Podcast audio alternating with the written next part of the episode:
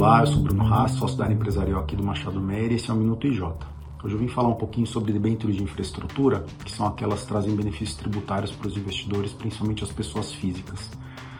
A Lei 12431, que basicamente criou esse tipo de instrumento e é uma lei essencialmente tributária, vem sendo objeto de aprimoramento ao longo dos anos. Hoje eu vim trazer as principais mudanças é, mais recentes trazidas com o Decreto 11498.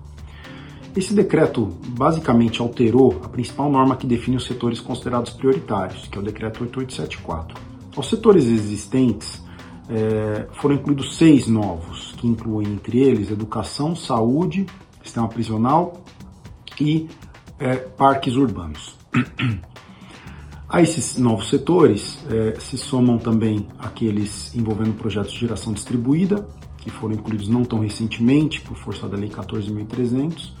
Em todos eles, a gente é, faz muito disso e vem acompanhando com os ministérios competentes as orientações e portarias gerais que vão regular os processos de enquadramento aí das companhias interessadas. Esse decreto 11498 trouxe também algumas diretrizes a respeito de limites máximos de emissão, é, podendo inclusive ser definidos sublimites setoriais, e também as despesas passíveis de alocação com os recursos captados.